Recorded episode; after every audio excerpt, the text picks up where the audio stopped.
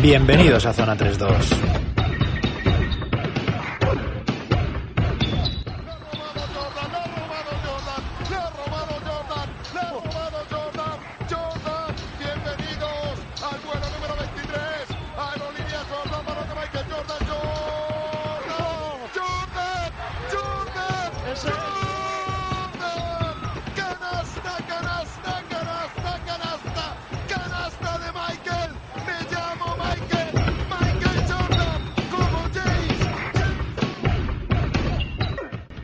Con otro capítulo de Zona 3-2 como amenazábamos hace siete días. Si la semana pasada teníamos mucho que contar, esta semana nos hemos superado.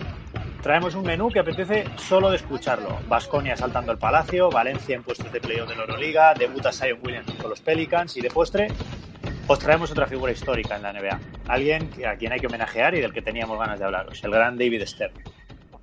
No me quiero entretener mucho en la presentación porque nuestra máxima es hacer un podcast eh, dinámico y ligerito y con todo lo que tenemos hoy por delante eso va a ser un poco complicado. Así que balón al aire y empezamos. Primero es de ley saludar a los dos gurús del básquet que tenemos aquí con nosotros y que están dispuestos a darlo todo esta tarde. Pepe Kubrick, buenas tardes. ¿Cómo estás? Eh, buenas tardes, muy bien. Saludos a todos. Pues nada, encantado de estar aquí otra vez y ver que esto va cogiendo carrerilla. Eso, eso, esa es la idea. Amigo Javi, Javier Morilla, ¿cómo te encuentras? Pues de maravilla, aquí a darle un vicio, a darle un poquito al vicio, sí. Bien, bueno amigos, eh, espero que tengáis agua a mano porque esta tarde nos va a hacer falta, que tenemos muchísimo que hablar. Empezamos igual que en el programa anterior, por lo de aquí, por lo más inmediato, por lo de Europa, ¿de acuerdo? Eh, Pepe, te voy a repasar rápidamente la clasificación de, de, la Euroliga a día de hoy, aunque como esto lo grabamos un jueves, pues estamos ya inmersos en una nueva jornada. Pero bueno, antes de comenzar la jornada que, comienza hoy, tenemos a EFES liderando la clasificación con 17 victorias. A dos victorias está el Real Madrid. Seguido eh, con una victoria menos que Real Madrid, Maccabi, CSK y Barcelona, compartiendo tercer, cuarto y quinto puesto. A continuación encontramos al Panathinaikos. Ojo con los equipos griegos cuando la gente los da por muertos. Está a dos partidos de este grupito que os comentaba y Séptimo y octavo comparten el puesto con 10 victorias y 10 derrotas Valencia Basket y Milán. Pepe, ¿qué te parece? ¿Qué te cuenta, qué te llama la atención de las cosas por Europa tal y como están? Pues bueno, yo creo que mm, echando un vistazo a la clasificación, yo creo que hay un pequeño, te diría una pequeñita, muy pequeña brecha por arriba entre los seis primeros, ¿eh? hasta el Panathinaikos. Eh, no sé, si quieres que juguemos a pitonisos, pero yo casi te diría que esos los veo dentro de, playoffs y luego creo que va a estar muy apasionante todo lo que, lo que pase después porque creo que hay mucha, mucha calidad eh, entre los equipos que van a aspirar a, esas últimas plazas y están muy igualados todos. Valencia, Milán, eh, Hinky, Fenerbahce, por supuesto, y bueno, ese Olympiacos que tampoco acaba de, de despegar y bueno, la gran incógnita del Vasconia de si por fin Ivanovic dará con la tecla, ¿no? Eh, bueno, realmente apasionante, ¿eh?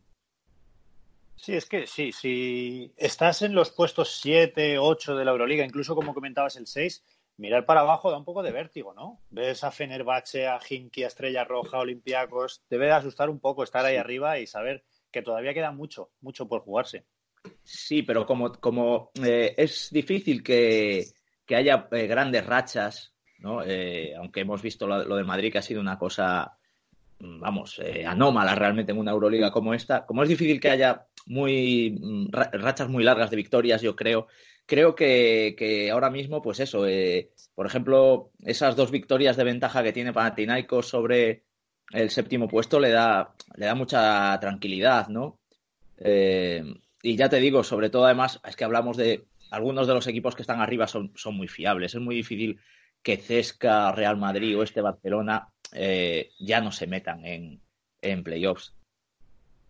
Sí, desde luego parece que, como comentabas, la brecha está ahí. Ahora comentaremos los partidos de esta semana y veremos a ver qué, qué, podrá pasar en el futuro. Pero bueno, queda prácticamente una vuelta entera y ya, ya veremos qué ocurre. Desde luego va a ser emocionante. Javi, eh, repasando la clasificación, le preguntaba a Pepe, que también hablaba de Valencia Basket. Están en puestos de playoff. La semana pasada ganaron dos partidos en Rusia.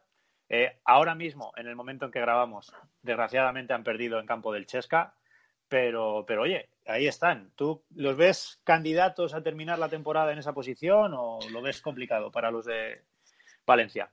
La verdad es que esta, esta campaña de, Rusia ha ido, desde luego, mucho mejor que la de Napoleón y la que del Madrid, desde luego, porque esas dos victorias, hoy han perdido, pero, pero las dos victorias contra Zenit y contra Zenit y, y, contra el otro equipo de Moscú, pues la verdad es que le colocan en una situación que estaba estaba en playoff, vamos a ver cómo, cómo termina la jornada, eh, pero sobre todo las sensaciones. ¿no? esta, esta campaña de Rusia les, les, ha pillado con dos bajas muy importantes, la de Julevic, la de Toy, y, con esas dos bajas han ganado los dos partidos, con un Saneme dando un paso al frente eh, imprescindible, siempre hay que confiar en Saneme, Saneme siempre está ahí, con sorpresas como los 11 rebotes de, de Avalde. Eh, entonces, el mensaje de esta semana es positivo. ¿Por qué es positivo? Porque con esas dos bajas tan importantes el equipo ha reaccionado y la Euroliga es una liga de equipos. No es una liga de estrellas como pueda ser la NBA.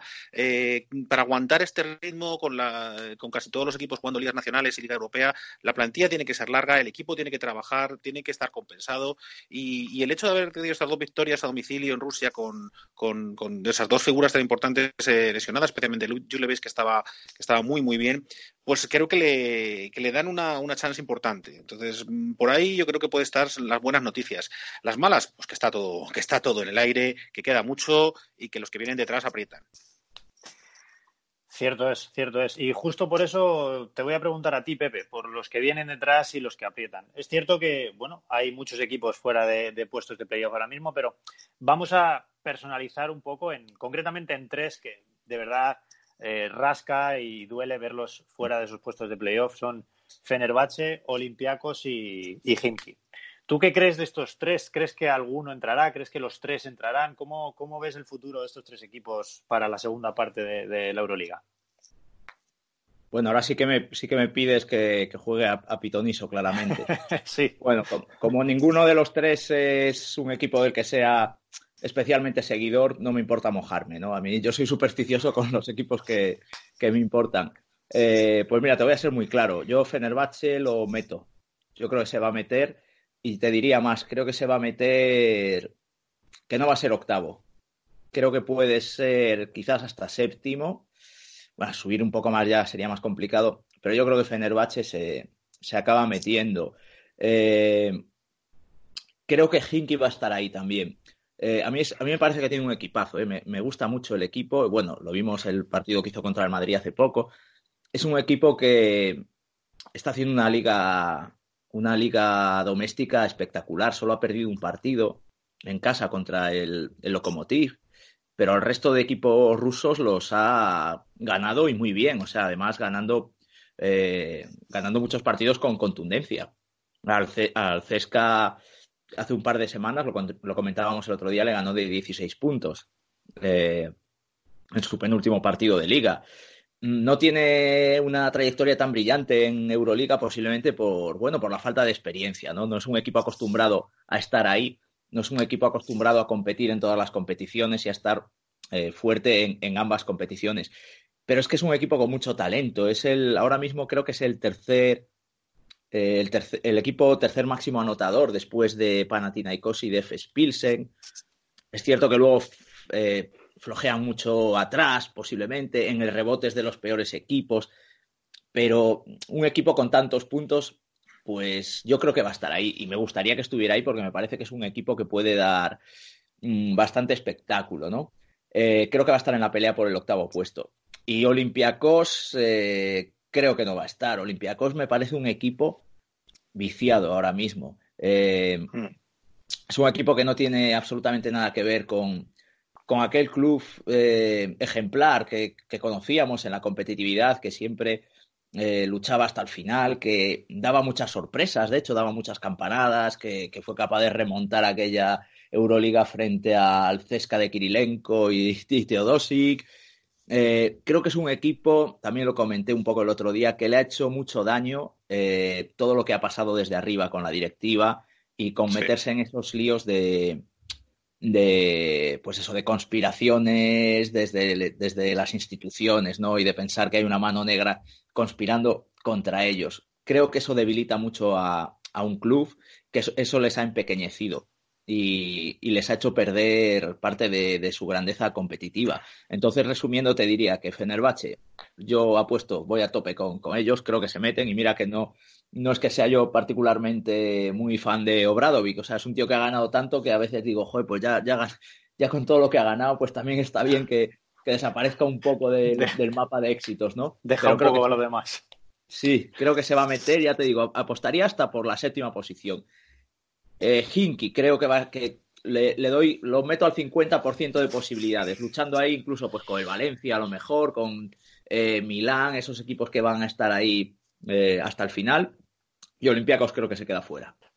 Bueno, ahí queda dicho, 23 de enero, ya hablaremos en, abril, mayo, cuando se cierren los playoffs, pero por lo que comentas, Pepe, cierto es que si entra Fenerbahce o Hinky es probable que entren en los puestos del sexto al octavo y, a día de hoy aspiramos que los, al menos Real Madrid y Barcelona estén entre el, por lo menos entre el segundo y el cuarto, lo cual puede que esté significando que ahora mismo estamos eh, jugando a divinos con la clasificación del que podría ser rival de, de uno de los equipos españoles que juegan Euroliga, ¿verdad?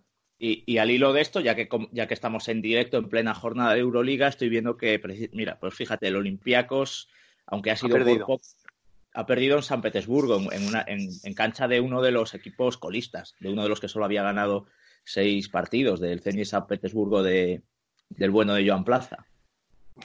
Se va a apretar cada día más, se va a apretar cada día más y está claro que, como tú decías, no hay grandes rachas y la clasificación, claro, la clasificación va a ser justa. Sí el Vasconia puede pillar al Olympiacos esta jornada, hmm. por ejemplo. Bueno, pues a ver si hay suerte. Eh, confiemos en que así sea. Vamos a dar un paso al lado y centrarnos en lo que es la Liga Española, en nuestra Liga Endesa CB, porque, bueno, también hay mucho, mucho de qué comentar, ¿no? Eh, Bilbao, Andorra y Zaragoza se mantienen eh, fuertes, demostrando que su puesto en la Copa es de verdad merecido. Unicaja resurge con la, el, esa conexión Brizuela-Jaime Fernández que parece que está aportando mucho al equipo, ¿verdad? Vasconia salta al Wizzing Center, no sé, ¿con qué te quedas tú, Pepe? Pues bueno, sí, lo que, lo que has dicho es cierto. El tema del Zaragoza no pierde comba. Eh, de momento parece que no le afecta el comienzo de la segunda vuelta, lo cual en el reverso negativo es otra, otra pequeña decepción del Gran Canaria, que no se acaba de, de, meter en puestos de playoffs. Eh, el Unicaja, pues como bien dices, con esa conexión que, que yo creo que, también coincidieron en el Estudiantes, ¿no? De Jaime Fernández y Darío Brizuela. Y bueno, también llama la atención lo del Vasconia, claro, que rompiendo esa, esa racha que ya era, bueno, superior a nueve meses, ¿no? Del Real Madrid Mm, ganando todos sus partidos como local desde, desde mayo, me parece, del año pasado, en un partido de Euroliga contra el Zalgiris, en el que el Madrid no se jugaba nada ya, de hecho, de, cara a la clasificación, porque era, era tercer, tercer clasificado fuera cual fuera el resultado, y el Zalgiris se jugaba a clasificarse, de hecho, se clasificó ganando en el Palacio aquel día. O sea que, bueno, ha sido espectacular como ha roto Ivanovic esta racha, a pesar de, de que Yul tuvo ese último tiro otras veces Salvador, ¿no? Y bueno, pues por, por abajo, pues lo de los equipos madrileños es, es tremendo, ¿no? Eh, ver a, Fuenlabrada y Movistar ahí abajo con muy mala pinta. Javi, te voy a hacer una pregunta al hilo de algo que comentaba Pepe, de ese asalto de Vasconia y el Palacio, pero si me dejas un segundo antes, repaso la clasificación para situar un poco al, al oyente. Tenemos a Real Madrid y Barcelona liderando la clasificación con 14 victorias y 4 derrotas, seguidos de Casa de Zaragoza a un solo partido de ellos, bueno, a una sola victoria de ellos. E Iberostar Tenerife con 12-6. estos serían los puestos que dan premio a, Factor Cancha en un hipotético playoff.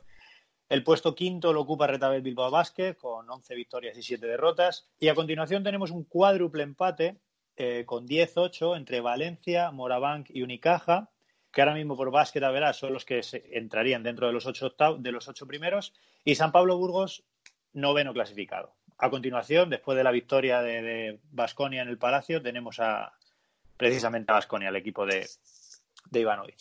Sobre este partido, Javi, sobre esta victoria de Basconia en, el Palacio, que además supone la tercera derrota consecutiva del Real Madrid después de las dos que cosechó en, en Moscú, quiero que me des tu opinión. Eh, te la dejo, te la dejo votar, te la dejo al aire y tú haces el mate, ¿vale? ¿Está en crisis el Real Madrid, Javi? No, no, no lo creo. Es, simplemente ha sido una, sí que es una pequeña racha negativa que viene después de una racha espectacular. Eh, ¿Por qué viene esta racha? Explicación yo creo que es fácil de encontrar. Eh, si, nos damos cuenta de estas tres derrotas, hay dos que son eh, francamente desastrosas a nivel defensivo, que son la, que contra el Kinky, 102 puntos, contra Vasconia, 95 puntos. ¿Qué es lo que está pasando? Pues francamente, nos pasa que no ha estado Rudy. Rudy es el alma de la defensa. No he visto en mi vida un jugador que sepa leer los ataques enemigos como lo sabe leer, Rudy, no solamente lo que estorba, es lo que roba, es lo que corta, es, es cómo ayuda a los compañeros. Eh, y luego las lesiones. Las lesiones no se han notado hasta ahora, pero esta semana sí. ¿En qué sentido se han notado? Hay varios jugadores que no han notado tanto el cansancio de piernas como el cansancio mental hay jugadores que necesitan estar concentrados eh, y que son importantísimos en defensa y en ataque. Voy a concentrar en, dos, en, Tavares y, en Campacho. Eh, Tavares está muy ha estado muy despistado toda la semana. la, el error que comete, por ejemplo, en el, en el último segundo contra el Vasconia, rebañando una pelota que hubiese convenido, que hubiese entrado dentro para poder sacar de fondo sin, para poder para poder sacar sin, sin consumo de segundos y haber tenido Jules ese tiro esperado un poquito más cerca, pues es de, que no está centrado, de que estás a otra cosa, está llegando tarde, eh, se come todo, se come un montón de ataques de no, no está haciendo bien el, el pick and roll y lo mismo le pasa a Campacho. Campacho eh, es un jugador que por sus características físicas necesita estar al 200% y lo está frecuentemente. Pero yo creo que se ha notado se le ha notado un poquito lento, malas decisiones, eh, y yo creo que eso tiene que ver con, esta sobrecarga de minutos de este último mes, que al fin y al cabo, pues la falta de Jules le ha hecho jugar más, más de lo previsto y al final se acaba, se acaba notando. Ahora creo que hay que reajustar los minutos. Con la vuelta, con la vuelta de Rudy, con la entrada en rodaje, la, rotación tal vez de Jules, de gente como Deck, creo que la cosa se va, se va a mejorar. Además, el Madrid está acostumbrado a esos pequeños baches que le suelen servir para para tomar impulso, ya sabemos, hay que pedir dimisiones de lazo cada, cada mes más o menos, mes y medio, pues se pide dimisión de lazo y luego se gana un título y otra cosa. Al hilo de lo que decías, eh, simplemente a comentar de las últimas cuatro lesiones que ha tenido que ha tenido Real Madrid, eh, tres han sido de jugadores que disputaron la final del Mundial, tanto Deck como Yul como Rudy son jugadores que tienen una carga importante de minutos a estas alturas y, se tiene que notar. Pepe, te voy a tirar un... Te voy a dar otro pase para que te tires tú el triple. Eh, el otro día, imagino que si tuviste tiempo verías el partido de Real Madrid y Basconia. Vimos a, un Tavares, al hilo de lo que decía Javi, superado no solo por el juego, sino también en, el aspecto individual por el, por el pivo francés de Basconia, Yusufa Fall. ¿Estamos mm. ante el anti-Tavares de la Liga Endesa CB? Bueno, a ver, es, un partido, ¿eh? lo del anti-Tavares con Fall, bueno, con Fall y con muchos otros lo llevo oyendo mucho tiempo. Con Fall ya en, pretemporada ya lo, escuché, que porque eh, no recuerdo qué torneo jugaron, de un torneo amistoso, jugaron Madrid frente a Vasconia y el Madrid ganó y Tavares fue, fue muy superior. Eh, hasta el momento Fall no está siendo un jugador demasiado digamos, importante para, para Ivanovic.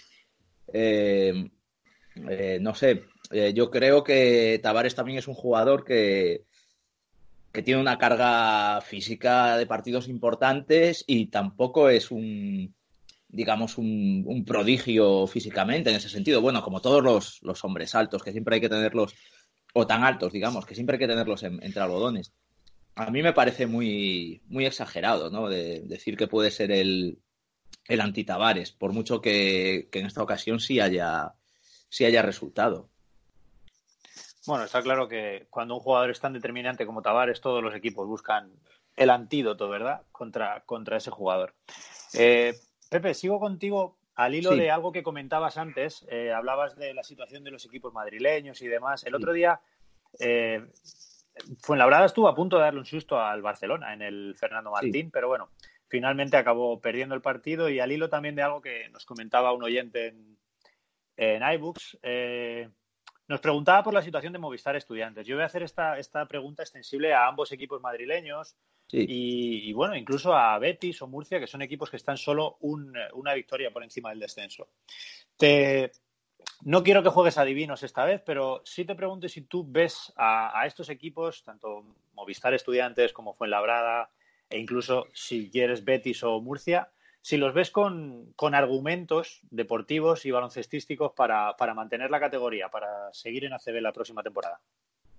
Pues mira, como, te decía antes de la, de la Euroliga, ¿no? Que eh, a lo mejor una, una o dos victorias de, de diferencia, pues pueden ser casi un mundo, ¿no? De cara a una clasificación de Euroliga o de, o de cara a un descenso en ACB. Porque es que tienen tan mala pinta ahora mismo, Fuenlabrada y Estudiantes, que por mucho que el Betis y Murcia tengan una, perdón, solo tengan una victoria por encima, tienen tan mala pinta estos dos equipos, sobre todo el Estudiantes, que son los dos claros candidatos al descenso. Sobre todo el Estudiantes, ¿eh? yo creo que Fuenlabrada va a dar guerra. Para mí Fuenlabrada era, era ya al principio de temporada un, candidato claro a, a, descenso y a las últimas posiciones, ¿no? Acordaos, bueno, en Supercopa eh, el Madrid es que prácticamente no lo deja ni, ni, ni, respirar, ¿no? Eh, pero sí que es cierto que perdón, están dando dos, eh, dos, sensaciones muy distintas, ¿no? Porque estudiantes, estudiantes la racha que ha, acabado finalmente con la destitución de su entrenador, Alexander Zikic, lleva 11 derrotas en 12 partidos. O sea, el dato es tremebundo, pero es que además son derrotas mmm, contundentes. ¿eh? El otro día perdió, bueno, una cancha complicada como Tenerife de 17 puntos. El Madrid le metió de 15, pero por una relajación final, porque, eh, bueno, realmente el, Madrid eh, fue más superior de lo que indican esos 15 puntos finales. El Obradoiro le metió de más de 20 en Santiago de Compostela. Eh, o sea, es que le ha metido, le ha metido palizas prácticamente todo el mundo. El Betis le ganó de 22, no hace mucho. Hablamos del Betis, de otro de los que está ahí abajo. Zaragoza se dio un paseo también en Madrid eh, recientemente. El Fuenlabrada pues, lleva nueve, derrotas seguidas, pero es cierto que tiene mm, resultados mucho más ajustados. Eh, perdió con el Juventud de tres puntos solo. Eh, si os acordáis también con el Unicaja, fue un triple, un, triple salvador de Carlos eh, Suárez, el, que se lleva el partido para Málaga. Ese partido lo tenía bastante, con bastante chance de ganarlo en Fuenlabrada. Y ahora le hemos visto, eh, pues eso, competir contra el Barça. Es cierto también, hay que decirlo, que el partido contra el Barça es un partido un poco más eh, raro de los partidos que estamos viendo del Barça esta temporada, porque el Barça está siendo un equipo muy acostumbrado a remontar, muy acostumbrado a, tener una racha muy buena en los últimos cuartos, eh, dependiendo de la gran calidad individual que tiene, sobre todo de Mirotic. En este caso fue al revés, eh, fue un partido que el Barça tuvo muy dominado durante todo el partido y al final hubo un, arreón muy fuerte del Fuenlabrada que, que dejó el marcador pues bastante, bueno, pues bastante ajustado, ¿no? Pero fíjate, es que me hablabas del Betis y si repasas eh, marcadores, el anterior partido de Fuenlabrada en casa fue contra el Betis ahí sí que perdió el Fuenlabrada bien, de 16.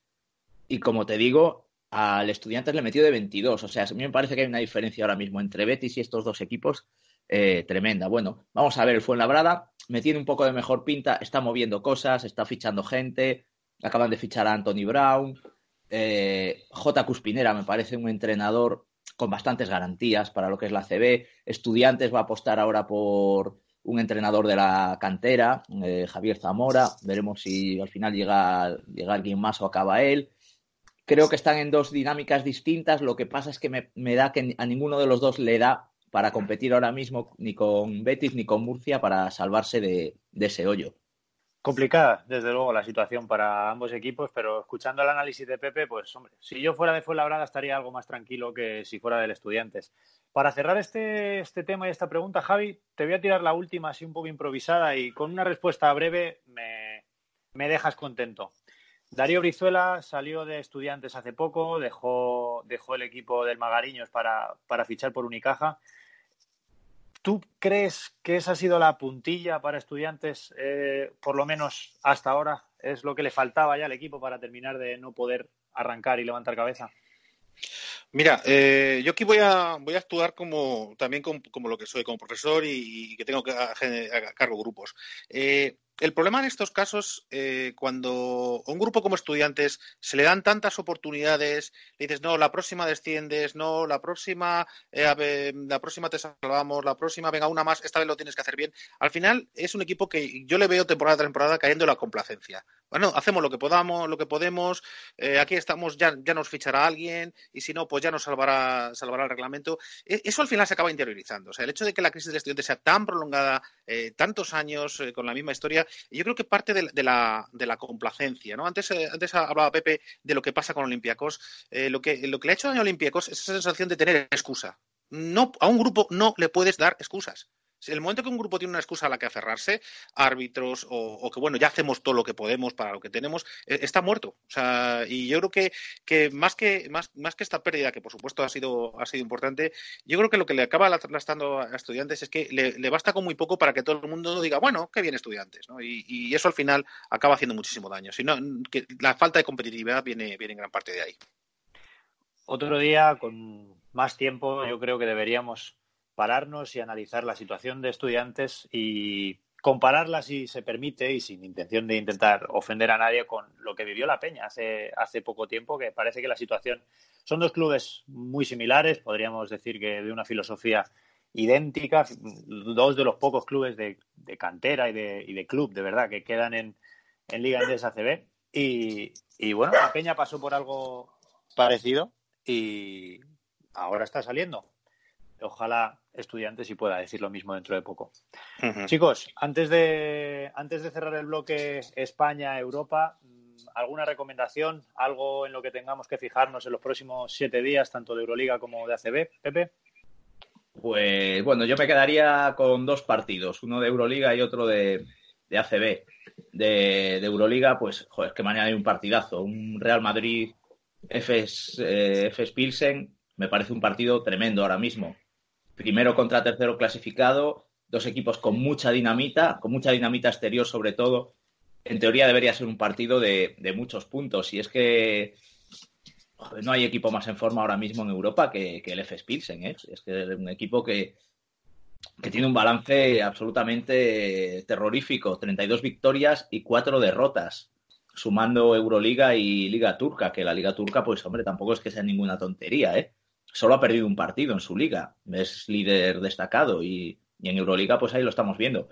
Mm, comandando. Es el único equipo que está siendo capaz de, dominar estas dos, estas dos competiciones, o sea, su competición doméstica y, la Euroliga. Y luego, por otro lado, pues mira, estábamos hablando de, de los e-, equipos implicados en el descenso. Y este sábado hay un partido que puede empezar a, a cobrar visos de drama, que es el Murcia Eh, en, teoría, un partido que tiene que ser muy igualado y, oye, ¿por qué no? Hay una victoria del Fuenlabrada puede incendiar un poco la parte baja de la tabla. Al contrario, una victoria del Murcia va todavía a abrir un poco más de brecha y a demostrar que, que hay dos equipos muy claramente candidatos al descenso. Y por cierto, vuelve, vuelve, vuelve, Brizuela al, al Palacio a jugar contra Estudiantes el domingo. Eso es, buen partido, buen partido va a ser también. Javi, ¿tú con qué te quedas de lo que viene por delante? Sí, pues coincido, coincido, coincido con Pepe. La verdad es que lo que está, creo que ahora mismo la, la hace por, por, abajo está bastante, bastante interesante y, y, y, en Euroliga, pues la verdad es que el partido del Madrid va a estar, va a estar, vamos a ver si el Madrid rompe, rompe esta dinámica negativa, que, ahí puede estar gran parte de lo, de, lo que se va a mover a nivel de posiciones de playoffs. Yo me quedo también con lo que comentáis, ese, eh, Real Madrid EFES. Y quiero ver el Vasconia Himki de, Euroliga también, ¿eh? dos equipos de los que ya hemos hablado están, están peleando ahí por ese puesto, por ese octavo puesto, por llegar al, al menos a la pelea y creo que puede ser interesante. Y como comentaba Pepe, el regreso de Darío Brizuela al Palacio con, con estudiantes como local, domingo seis y media, merecerá la pena verlo. Luego hay mucho partido interesante, pero bueno, estas son las pequeñas pinceladas de zona 3-2 para el oyente. Chicos, pues si no se queda nada pendiente, eh, vamos a cruzar el océano y, empezar a hablar de la NBA. Eh, mucho que contar esta semana también y con muchas ganas, porque quiero, tengo muchas ganas de escuchar lo que tenéis que comentar sobre, sobre ciertos temas que vamos a ir lanzando poco a poco. Eh, Javi, si quieres, te tiro las clasificaciones de cada conferencia, o al menos los equipos que ahora mismo están en playoff en cada conferencia, y, te dejo que nos vayas haciendo un repasito si quieres. ¿Ok? Perfecto. Tenemos, tenemos en el este a Milwaukee liderando la conferencia con mano de hierro, como viene siendo habitual toda la temporada. Lejos de Milwaukee, a más de siete partidos, está Miami, Toronto y Boston, ahora mismo los cuatro primeros, seguidos de Indiana, Filadelfia. Para mí, una sorpresa en el este, los Orlando Magic. Y Brooklyn, eh, tras el regreso de Kyrie, cierra, cierra sus puestos de playoff en el este. Parece que lejos quedan eh, los Detroit Pistons y los Chicago Bulls a dos partidos y medio. Eh, veremos a ver cómo acaba el este, pero bueno, a día de hoy la cosa está así. Sin embargo, en el oeste, bueno, la cosa parece que está algo más apretada, tanto por arriba como por abajo. Lakers lidera la conferencia, seguido de Utah y Clippers, ahí a cuatro partidos y cuatro partidos y medio, que es una, una distancia más salvable que la, que tiene Milwaukee en el, en el este. Denver está cuarto, seguido de Dallas y Houston, ahora mismo ambos a siete partidos y medio de Lakers. Y luego hay un pequeño escalón entre Oklahoma, que también está luchando por el sexto puesto. Y ahora mismo, a día de hoy, cierran el octavo puesto los San Antonio Spurs, en, puestos de playoff, pero solo a medio partido está Memphis, solo a dos partidos está Portland, a dos partidos y medio está Phoenix. Javi, tenemos el oeste apretado por abajo, el este parece que cada uno sabe su sitio. Haznos un pequeño resumen, pero antes de darte paso te voy a lanzar una pregunta que Iván Sánchez eh, nos ha lanzado también, nos ha, nos ha preguntado a través de, de la aplicación de iBooks. Nos pregunta por Brandon Ingram y nos habla de su posibilidad, su posible candidatura a MVP y demás, pero bueno, es cierto que está haciendo numerazos en unos Pelicans que ahora mismo aspiran a playoff. Eh, ya que estamos en New Orleans hablando de Ingram, también te voy a preguntar por el regreso de Zion Williamson y, ese pequeño resumen semanal que nos vas a, que nos vas a dar. Adelante, Javi, todo tuyo. Bueno, pues eh, empezamos por contestar a, Iván. Eh, sobre Ingram. ¿Qué podemos decir de Ingram? Estamos hablando de, un número 2 de draft del, año, del año 17, del año 2016. Estamos hablando de un alero 202 que tenía que haber sido parte de la refundación de Lakers. Los Lakers se tiraron unos buenos años tanqueando, ahora les vemos ahí en la gloria y con, esa parejita feliz de, Anthony Davis y, LeBron, pero todos estos años de tanking pues, pues generan muchos, muchos números altos, de muchos números bajitos de draft y, ahí lo tenemos. Teníamos un Ingram que ha estado en Lakers, que se le veía, se le veía un potencial eh, muy interesante y que, bueno, pues como casi todo el young core de los, de los Lakers fue saliendo, de cara a ganar, a, formar el equipazo que tienen ahora Lakers, pero bueno, se ha ido perdiendo ese talento joven. Ingram acabó en Nueva Orleans por el, como parte del, cambio del negocio por, por eh, Anthony Davis y ahora y parece ser que está despegando. Desde luego, MVP, desde luego, pues eh, no está muy, está muy lejos todavía, está décimo en, en anotación. Eh, con unos números muy, muy interesantes pero, pero todavía le veo un poco lejos del MVP. Casi seguro se lleve el jugador más mejorado jugador más mejorado si, se lo va a llevar, porque eh, estamos hablando de está tirando con muy buenos porcentajes eh, en, casi todas las, en casi todas las distancias. Lo que pasa es que también me gustaría que tuviésemos en cuenta una cosa, y es que eh, estamos hablando de un expiring. Este año, este año termina, este año hay que ver si se le tienen que renovar, y el hombre está dando el todo por el todo, porque es ahora o nunca, porque si no, Williamson pues le, va a comer probablemente la tostada.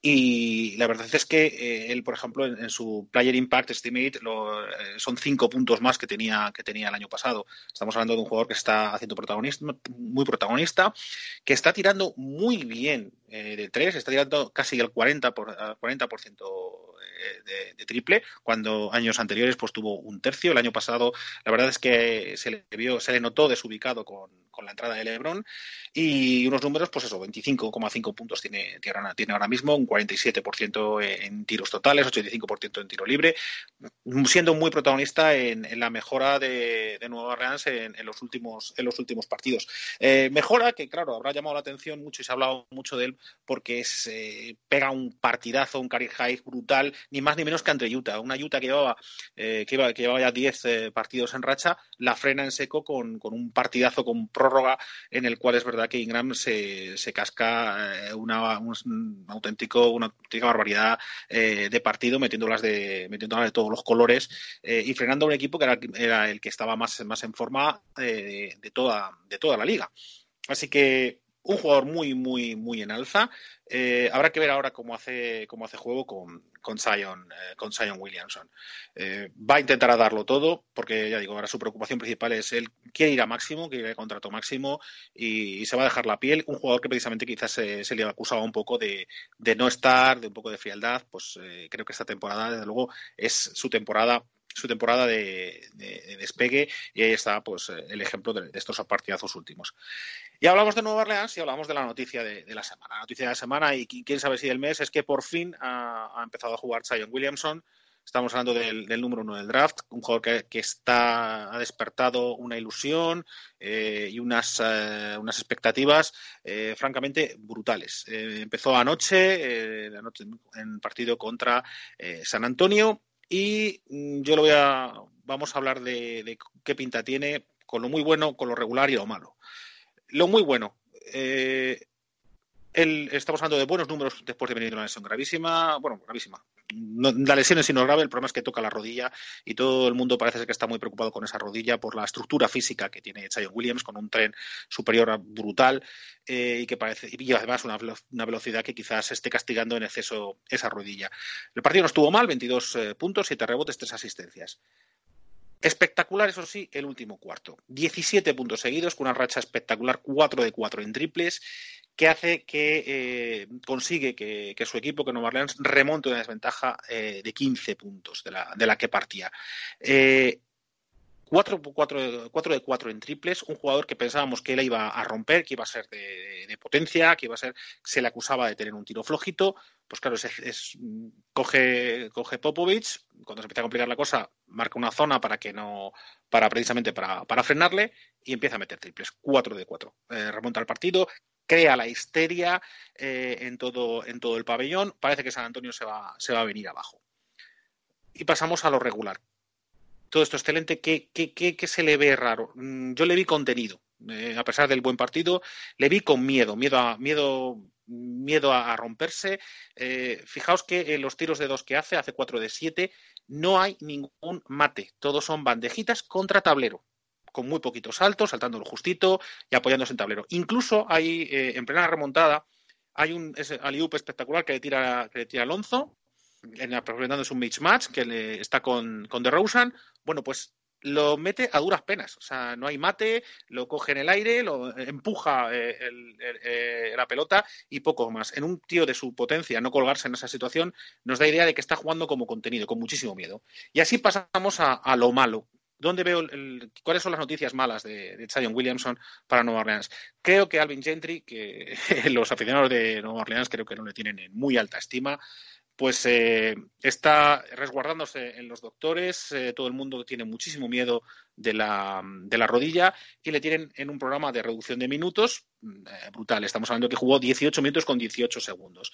Y es que Gentry coge y le saca cuando, el cuando él está on fire, cuando el partido está absolutamente histérico, ha conseguido la remontada, parece que los San Antonio van a colapsar y coge, eh, tira, tira dos tiros libres, falla uno y le cambia cuando han conseguido remontar, cuando están ahí, coge y lo cambia. ¿Va a ser así toda la temporada? ¿Va a contar los minutos con un cronómetro y le va, y le va a sacar?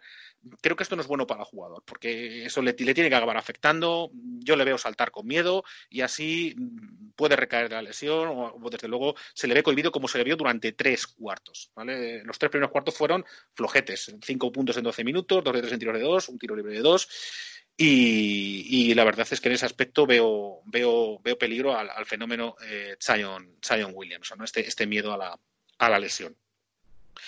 Y luego, pues sobre las clasificaciones, eh, se han roto las grandes rachas, se, se rompió la, racha de Utah en este partidazo que hemos visto de Ingram, se rompió la, racha de Lakers, Lakers que por ejemplo eh, el otro día en Boston pues eh, dieron un petardazo eh, bastante importante, aunque siguen, aunque siguen, siguen fuertes. En el este, Milwaukee imparable, Toronto Indiana se les ve, se les ve fuertes, ojo a Indiana que tiene que, está jugando muy bien a baloncesto con mucho, con mucho sentido. Y Brooklyn, sin embargo, a pesar de que ha venido Kairi, pues se le ve, se le ve picado con una, con una racha muy negativa. Así que desde luego en el este la cosa parece bastante más, eh, más clara. Veremos, eh, supongo que, Brooklyn parará a tiempo el, eh, la caída. Y en el oeste, pues va a estar la cosa muy tensa a nivel de, clasificación de playoff, porque vemos que, que, están, que está Memphis, que está San Antonio y que está un Portland que ahí sigue. Un Portland que tiene un plantillón y que tarde o temprano probablemente salga del bache y, apriete muchísimo la lucha por esa octava plaza. Son tantas cosas, Javi, que me gustaría comentar de todo lo que decías. Voy, bueno, eh, por terminar, por cerrar el, el, tema Ingram, para mí es un jugadorazo, para mí es el verdadero número uno de ese draft, por delante de, de Angelo Russell, que fue el que de verdad fue número uno. Pero para mí es me gustaba mucho más. Entonces, no nos olvidemos que Ingram es eh, de la escuela de, Duke y Mike Krzyzewski, y eso siempre es garantía de, de calidad deportiva, de técnica individual y de buen baloncesto. Pero bueno, a ver por dónde sale su, su carrera y cómo, cómo termina. Y nada, eh, para mí, solo comentarte lo último que que hablabas de, de, los Portland Trail Blazers, para mí la gran decepción de la temporada en el oeste. Es un equipo que por plantilla creo que debería estar más arriba, pero bueno, nunca se sabe y ya el año pasado se metieron a última hora y, lo hicieron muy bien luego en playoff, eliminando a Oklahoma City, pero es un equipo peleón y con mucha eso es. y ahora. Por donde pasa Carmelo. No vuelve a crecer la hierba. Sí, ya, como tenemos hablar de Carmelo uno de estos días, pues no quiero adelantarme, pero yo te lo juro que es que es que no, no, yo con Carmelo es que no puedo, no puedo. Es una, para mí es una decepción personal el, la situación de Portland y bueno, ya tranquilamente hablaremos, sobre todo cuando se acerque la época de playoff, veremos, veremos dónde acaban y veremos a quién podemos, eh, no quiero decir responsabilizar, pero bueno, sí hay que poner el pin en algunos jugadores que lo tienen, que tienen mucha responsabilidad dentro del equipo. Pepe, eh, Javi nos ha dado un resumen amplio, nos ha comentado muchas cosas. ¿Tienes algo que comentar sobre la semana pues de la NBA? ¿Qué te ha llamado la atención? Me vas a perdonar, pero me acabo de acordar de una cosa que creo que hay que decir y que teníamos que haberla dicho en el anterior bloque. Pero como el otro día estábamos hablando de Vince Carter, me acabo de acordar de que tenemos un jugador aquí mismo que también ha jugado cuatro décadas con el partido que, que jugó el otro día frente al Vasconia. No, bueno, en Euroliga ya había jugado. Sé quién vas a decir. Claro, Felipe Reyes, efectivamente, que empezó a finales de los 90 y ha jugado cuatro décadas también. Cierto. Sí. Cierto, pues eh, igual que hicimos con Vince Carter, eh, Felipe Reyes es uno de esos jugadores que yo creo que a cualquier aficionado al baloncesto sienta los colores que sienta, se le, se le, se le despierta la admiración, ¿verdad? Cuando se le dice el bello. Felipe Reyes. Sí, es, yo recuerdo de Felipe, no quiero extenderme mucho en esto porque de verdad que tendremos que hablar de Felipe largo y tendido, pero hay en un europeo, creo cuando daba la sexta, daba los, los torneos internacionales de baloncesto y todavía los comentaba Andrés Montes. Eh, hay un rebote que coge Felipe Reyes y, se oye a Andrés Montes desde lo más profundo de su corazón decir, qué huevos tienes, Felipe. y eso está en YouTube para quien quiera buscarlo. Creo que ese es el resumen de la carrera de Felipe Reyes, aunque bueno, ya entraremos, ya entraremos en detalle con, para hablar del bueno de Felipe, que tiene mucho, mucho que comentar. Sobre la NBA, Pepe, ¿algo que decir o pasamos a...? Pues mira, yo eh, no he visto el debut de Zion porque, eh, bueno, no he tenido tiempo y esta noche como había jugado Fénix, ya sabes que solo tengo ojos para Ricky Rubio, que sigo con mi pedrada, y, me vi el Phoenix Indiana, que bueno, un desastre, un desastre Ricky, un desastre Phoenix, les pasó Indiana por encima, que es un equipo muy serio, está muy bien Indiana, y vamos a ver cuando vuelva a, decir, a ver cómo vuelve. Yo, yo he de decir que a mí Ricky Rubio me encanta, pero porque es que sin él no habíamos ganado este, este año dos partidos a Phoenix, los San Antonio Spurs, ¿eh? O sea, no se puede, no se puede fallar más en el último minuto, de verdad. Bueno, bueno, MVP del Mundial. Sí, sí, sí, sí, eso sí, eso sí. No, sí, solo, yo se lo agradezco mucho. Que nos diese medio mundial y que nos haya dado dos partidos contra Félix. No, no, además, bueno, en, esa carrera por la octava plaza del, oeste parece que Fénix se, desinfla. Eh, parece que coge ventaja ahí San Antonio, incluso ya está pasando, ya hay equipos Memphis y tal, que incluso Nueva Orleans, veremos. Y, no, vi el debut de, de Zion, pero bueno, me, me ha dicho un compañero mío que, que le llamó mucho la atención los cuatro triples de cuatro. A mí me, lo llaman también porque él no viene con fama de triplista. De hecho, creo que en su último año en Duke no llegaba ni a triple por partido. No, no, tiraba poco, sí, con un porcentaje del. De, me, ha dicho que le explotaron. Un tercio. no, zona, una zona pura. una zona pura. Una zona pura. el, tiro, el, el, más cercano hay uno que Puetel salta a última hora y le llega como un metro. O sea, o sea flota, flotadísimo los cuatro triples. Pues bueno, muy, abierto. Veremos, si con estos números le siguen flotando, claro. Pero igual se descubre aquí ahora de repente un, no sé, un candidato a, no sé, a jugar, a participar en el concurso de triples o yo qué sé. No sé. A ver, él también viene de una universidad. Estos jugadores que vienen de universidades tan serias, eh, la ética de trabajo la tienen de serie. Y si ha estado el hombre cuatro meses parado, pues es probable que haya estado perfeccionando un tiro. Que, haya mejorado el tiro, ¿no? sí, entre otras cosas porque le habrán dicho, oye, de verdad, que a base de, explosión esta rodilla no aguanta. Tienes que abrirte y puede, puede ir por ahí. aunque también, también creo que. Que, la, ese, que es esa zona que pone Popovich precisamente para, para que no castigue por dentro, creo que es culpable. No, no, y bueno, el tiro es, desde luego, el aspecto del juego más claramente que, más se puede mejorar independientemente del físico y que con los años no solo mm, no lo pierde, sino que, lo gana, si lo hemos visto en muchos jugadores. Pues mira, en Reyes, efectivamente. Pero nada, por lo, por lo demás, nada más, vamos, creo que ha hecho que, habéis hecho una exposición realmente fenomenal de, la NBA que nos pone al día a todos los que no, por desgracia, no tenemos tanto tiempo para, para eh, escudriñarla al detalle, ¿no? Como nos gustaría. Pues sobre, lo de Ingram, sobre lo de Ingram y el, y el posible MIP, el, el Most Improved Player, bueno, sí, sí que evidentemente está en las quinielas, pero bueno, ojito a, a Van Adebayo, ¿eh? De Miami. Sí, sí, la temporada que están haciendo los Heat eh, parece que invita a que reciban algún premio individual, ¿no? Efectivamente, que parecía que eso quedaba, quedaba ahí, eh, que quedaba un agujero tremendo en la zona con la salida de Hassan Whiteside y, y bueno, este hombre se ha echado el equipo ahí a la espalda y, está haciendo un temporadón. Es cierto. Pepe, por eh, cerrar, antes de irnos al, protagonista de la semana, te comento que en el partido de, Phoenix, si te sirve para quedarte algo más tranquilo, ahora mismo es muy difícil ganar a Indiana, pero es que además eh, eh, Domantas Sabonis está jugando a nivel, a nivel All-Star, ¿eh?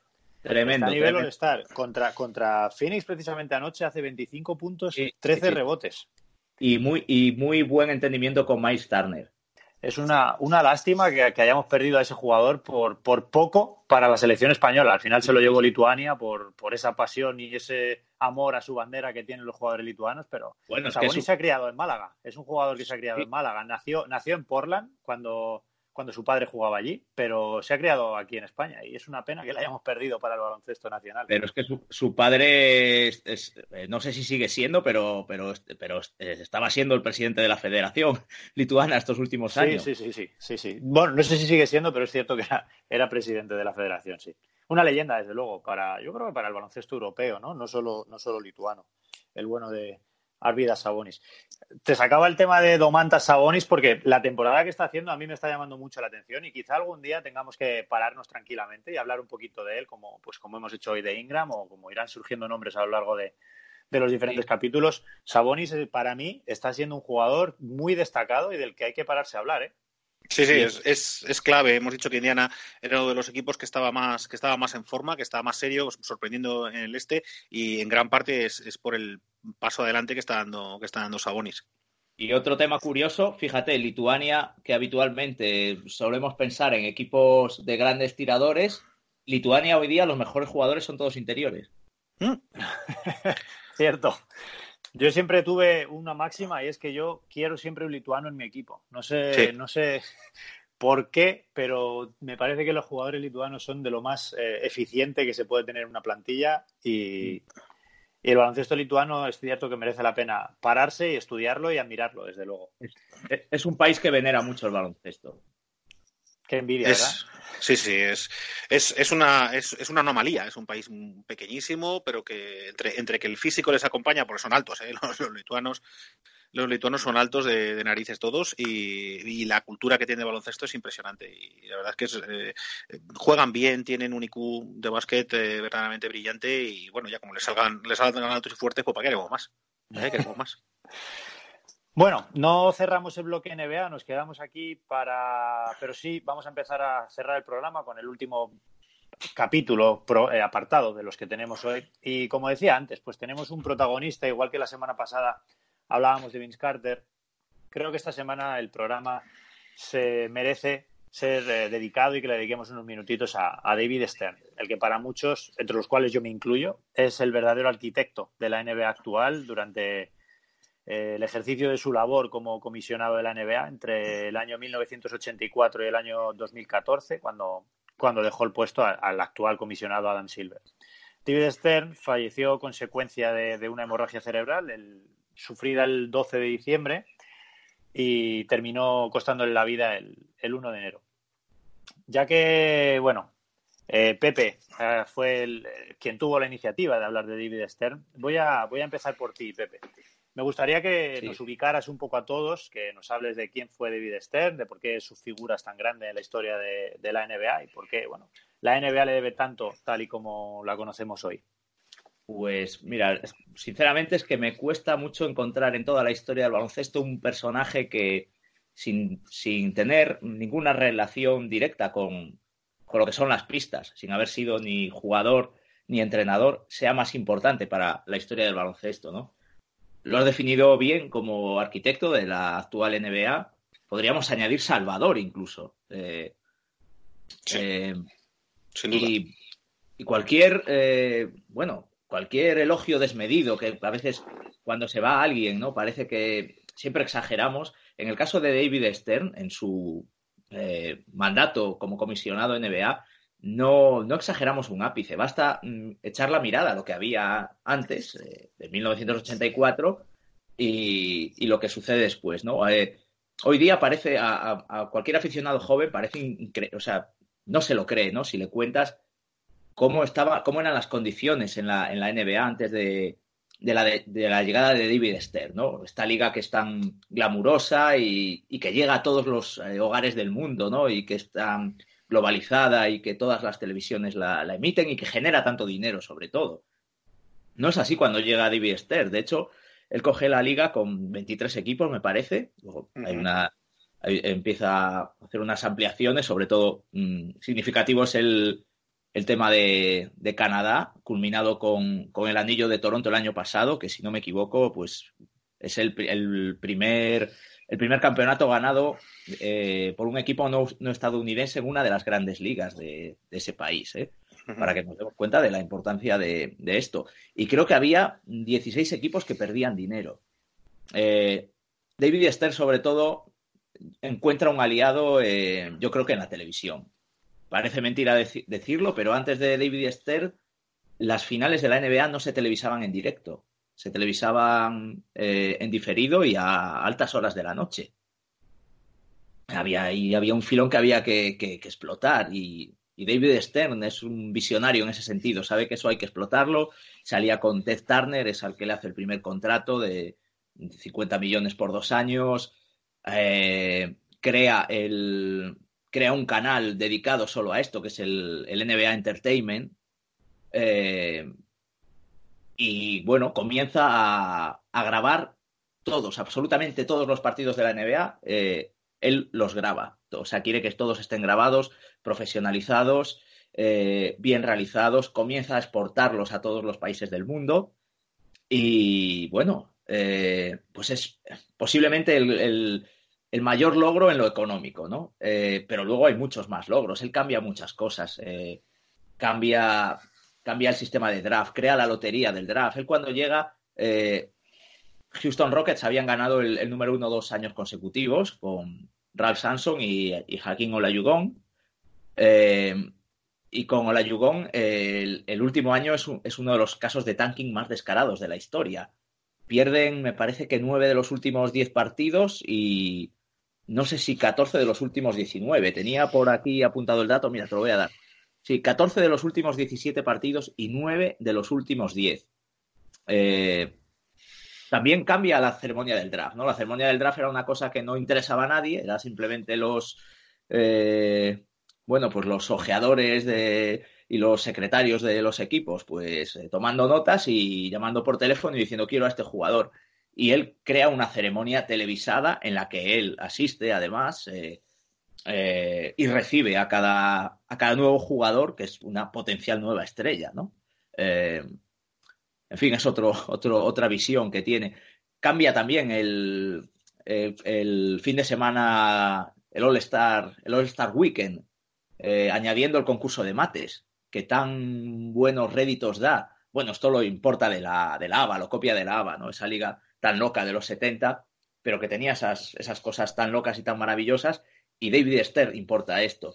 Y luego, por otro lado, también es un tipo muy serio en, ciertas cosas, ¿no? Que también todos eh, sabemos y que cambiaron mucho la cara de la NBA, ¿no? Porque él también tiene que lidiar con unos problemas muy grandes, eh, por ejemplo, con, bueno, una liga en la que muchos jugadores eh, están muy ligados al consumo de drogas, con, en algunos casos con consecuencias fatales.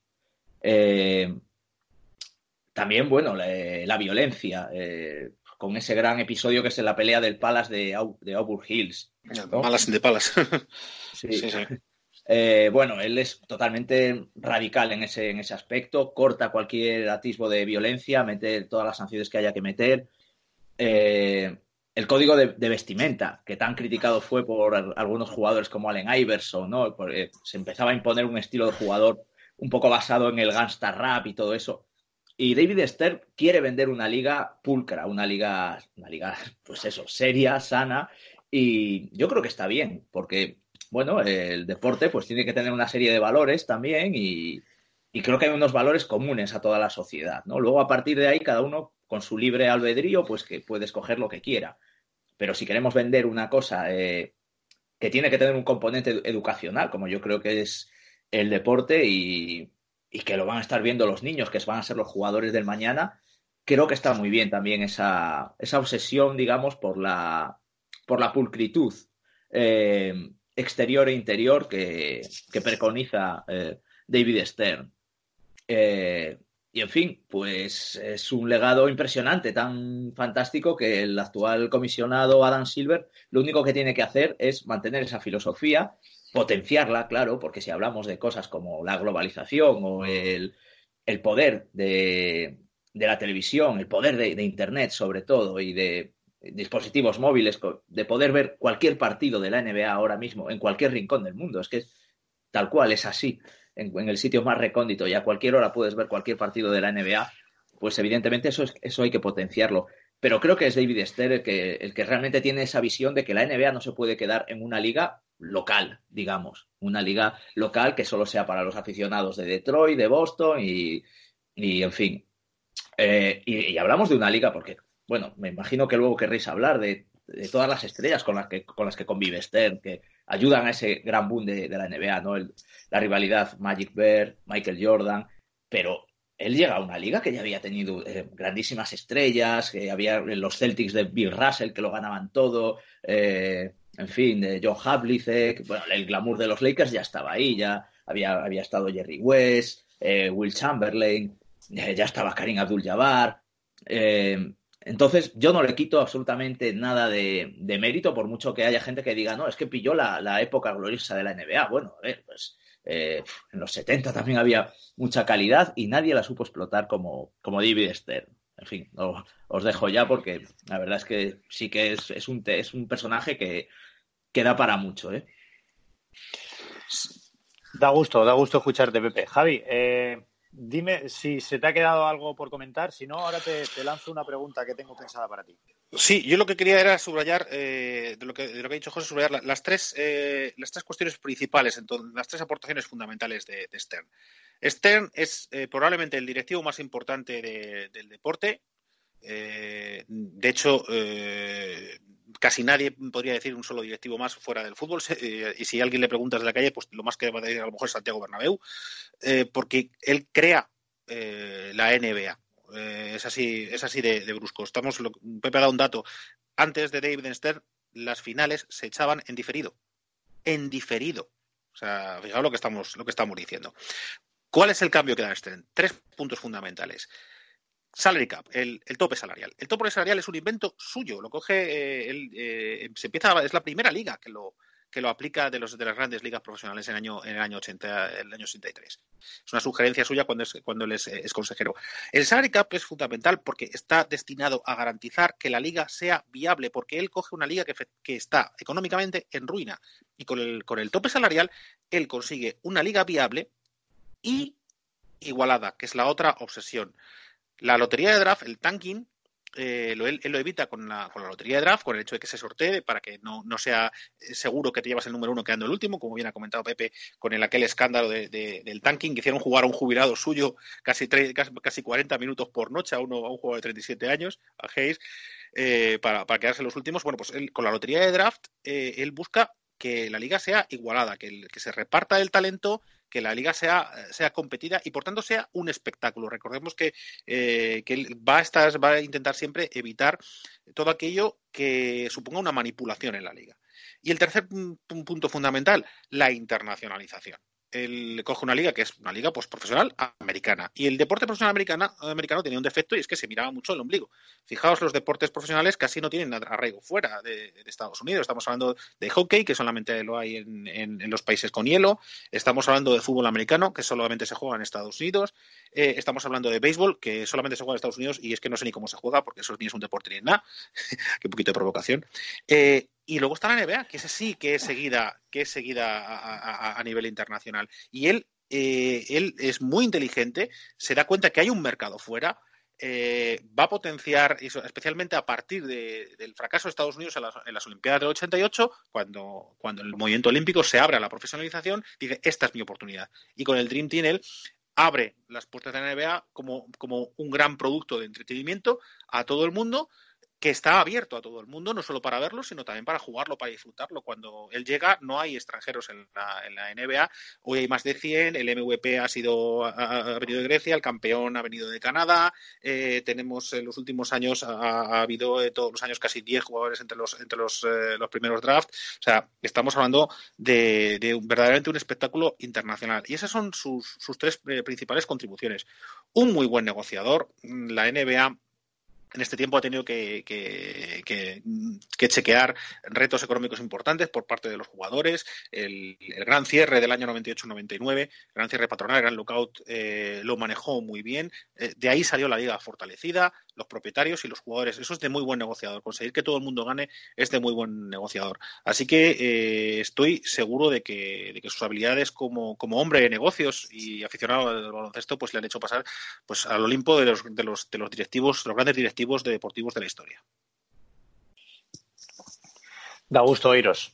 No puedo decir otra cosa. Desde luego yo no sé el oyente, pero yo estoy embobado escuchando lo que comentáis cada uno. Javi, eh, no, bebe un poquito de agua porque la siguiente te la tiro a ti. Yo sé que, como ya has demostrado, eres un nostálgico de esto de la NBA y, también lo ha comentado Pepe, hay, un debate encima de la mesa. Bueno, lo hubo durante mucho tiempo, quizá en los últimos años ya se ha, callado eso, pero eh, hubo mucha gente que respecto a David Stern opinaba que fue un hombre que muy inteligente, muy inteligentemente supo aprovechar la, el tirón mediático que tenían pues, los Celtics de los 80 en sus primeros años como comisionado, posteriormente los Bulls de Jordan o el impacto de ese, de ese draft de 2003 con LeBron, Chris Bosh, Dwayne Wade, etcétera. ¿Tú qué opinas? Porque también hay quien piensa que, que, bueno, que fue David Stern quien creó esa imagen. Yo, por todo lo que has comentado tú, todo lo que ha comentado Pepe, estoy convencido que sé lo que vas a decir. Pero, ¿tú qué crees? ¿Eres de los que piensa que aprovechó el tirón o que es él quien creó esos iconos mediáticos y alimentó esa repercusión para atraer más atención sobre lo que sobre quienes acabarían a la larga convirtiéndose en pilares fundamentales del baloncesto moderno. Estamos hablando de figuras como Michael Jordan, Magic Johnson o más recientemente LeBron James, etcétera. Cuéntame. Él, eh, vamos a ver el background. Estamos hablando de un abogado judío de Nueva York que es eso, es, es, un, es un vendedor, mm, es un vendedor de gominolas, podría haber como de gominolas, enciclopedias, lo que hubieses puesto, él es un vendedor y él necesita vender un producto. necesita vender un producto. Entonces, él cuando llega dice, ¿qué producto tengo? Pues espérate, que tengo, eh, que tengo por aquí, tengo a Magic, tengo, tengo a Birth, y eso va a permitir vender una narrativa. Decía Pepe muy bien que efectivamente, oye, los Lakers del Glamour estaban ahí, eh, ya había, ahí había jugado Chamberlain, y ahí ya estaba, ya estaba eh, Karim, sí, pero no O sea, porque eh, las estrellas y, y, no valen por sí solas. Lo que si en el, en el, mundo del espectáculo actual, el deporte tiene que ir con una narrativa, con una historia. Y esa, y esa contraposición, en una América que, que en esos momentos está, eh, está intentando compaginar la América blanca con la América negra, eh, el, el Birth versus, versus Magic, le permitió crear esa narrativa de esos dos mundos que son rivales, pero a la vez eh, juntos se refuerzan. O sea, la insistencia del mensaje que vende Stern de que son rivales y amigos es importantísima en un momento que Estados Unidos lo necesita. En unos momentos en que Estados Unidos viene de una depresión terrible con los, en los 70, eh, Estados Unidos en los 70 se siente como un país perdedor, ha perdido la guerra, la guerra de Vietnam, la sensación de este, nos, estamos hundiendo, eh, este país no funciona y el optimismo de los 80, de nosotros podemos arreglarlo, ese optimismo que transmite Reagan, Stern lo coge, fijaos, juntos, un negro de cultura urbana, un negro de espectáculo, de playground, y aquí tenemos un blanco de un pueblo perdido, y, lo, que no, no, lo encuentras ni en los mapas, eh, criado en la Indiana, de, en el cual el único pasatiempo era jugar baloncesto con una suspensión perfecta de, de, una cultura de baloncesto que se hace con la suspensión en los últimos 40 años. Esos dos lenguajes de baloncesto, esas dos culturas americanas, el pueblo y la ciudad, lo blanco y lo negro, rivales pero amigos. Eso le permite hacerse fuerte en Estados Unidos.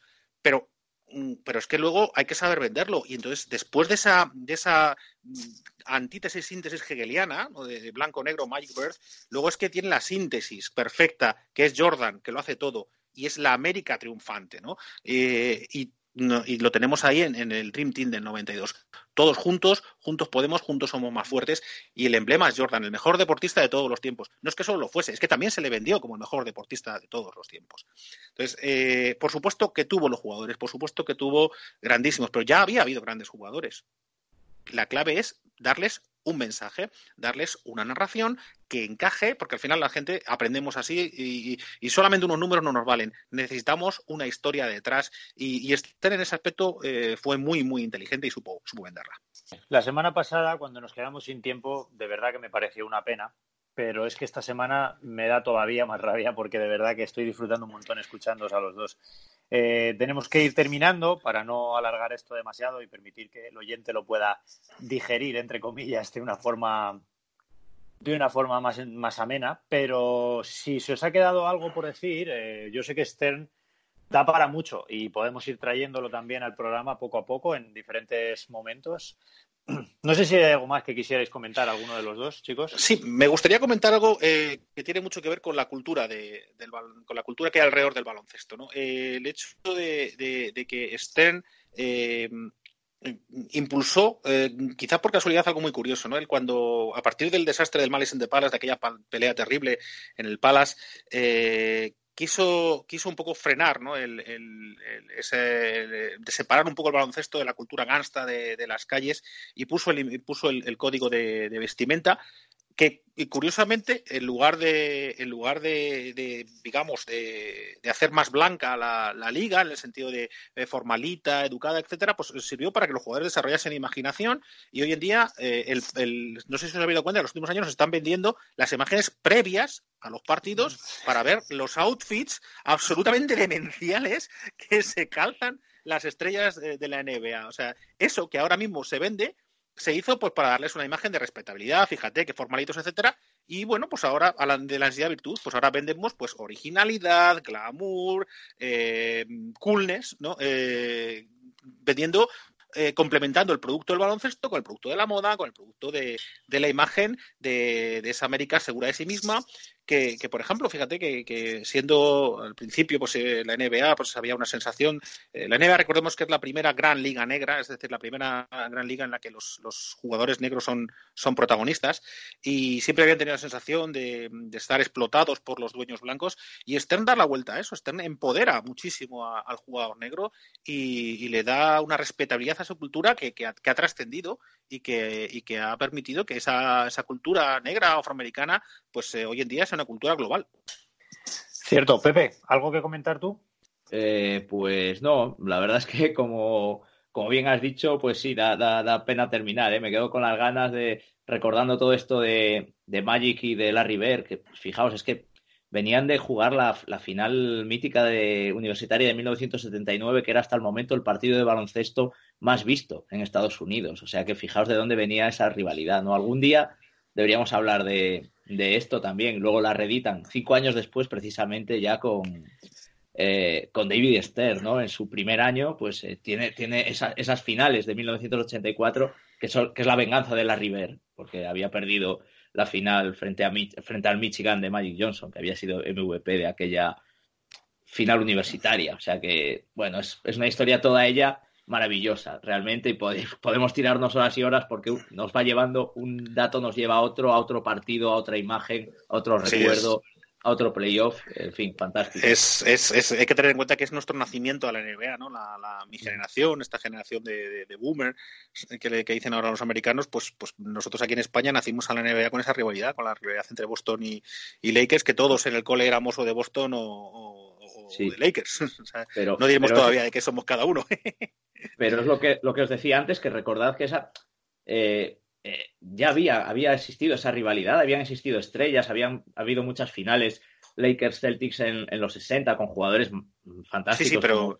Jerry West, el Jim Baylor. bueno, es que esa es, no, no, es que estamos hablando de jugadorazos y, de leyendas y, de un baloncesto impresionante. Pero lo, llamaba la atención en que para, para España, por ejemplo, son, es una época seminal, es una época de, en la que nosotros nos, abrimos al baloncesto. Yo, yo, ni sabía que era la NBA antes. Yo cuando empecé a ir a hablar de la NBA, los 76ers eran la, era el equipo más importante y Doctor J. Y, la primera vez que nos llegan noticias de los partidos y seguimos más o menos, no en directo, porque no nos echaba en directo, pero sí que salía por lo menos en, en los periódicos los resultados, pues fue con, esta rivalidad brutal entre, entre Boston y, Lakers. Por eso para mí es, es, es, mi bautizo con, la NBA y por eso le tengo un, cariño y tenemos que hablar, tenemos que hablar de esa de, en los capítulos de historia de, esa rivalidad. Desde luego que no, no, lo dudéis porque estoy tomando notas, ¿eh? tomo notas de todo lo que se nos va quedando en el tintero y de alguna manera u otra intentaremos ir metiéndolo poco a poco a lo largo de la temporada que espero sea tan larga como la temporada de baloncesto y sigamos adelante, porque yo no sé el oyente, pero de verdad que yo me lo estoy pasando como un bebé, escuchándoos hablar. Em, de verdad que me encantaría poder seguir, pero nos quedamos sin tiempo y solo me queda daros eh, la oportunidad de que nos recomendéis algo si creéis que a nivel NBA tenemos que ver algo y algo de lo que tengamos que estar pendientes esta semana y daros también, aprovechando el, el paso para, para, esa recomendación, pues también aprovecháis y, dais vuestra despedida para, para, el oyente. A ver, de, de, los partidos de este fin de semana, eh, hay dos que a mí me, gusta, me gustaría ver. Eh, por un lado, eh, hay un, el, sábado a, las 11 hay un Utah-Dallas.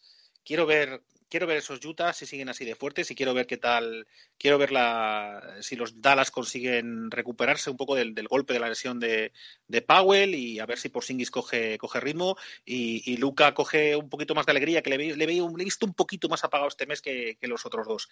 Y luego y el domingo, eh, los Sundays, el, el Denver, el Denver Houston.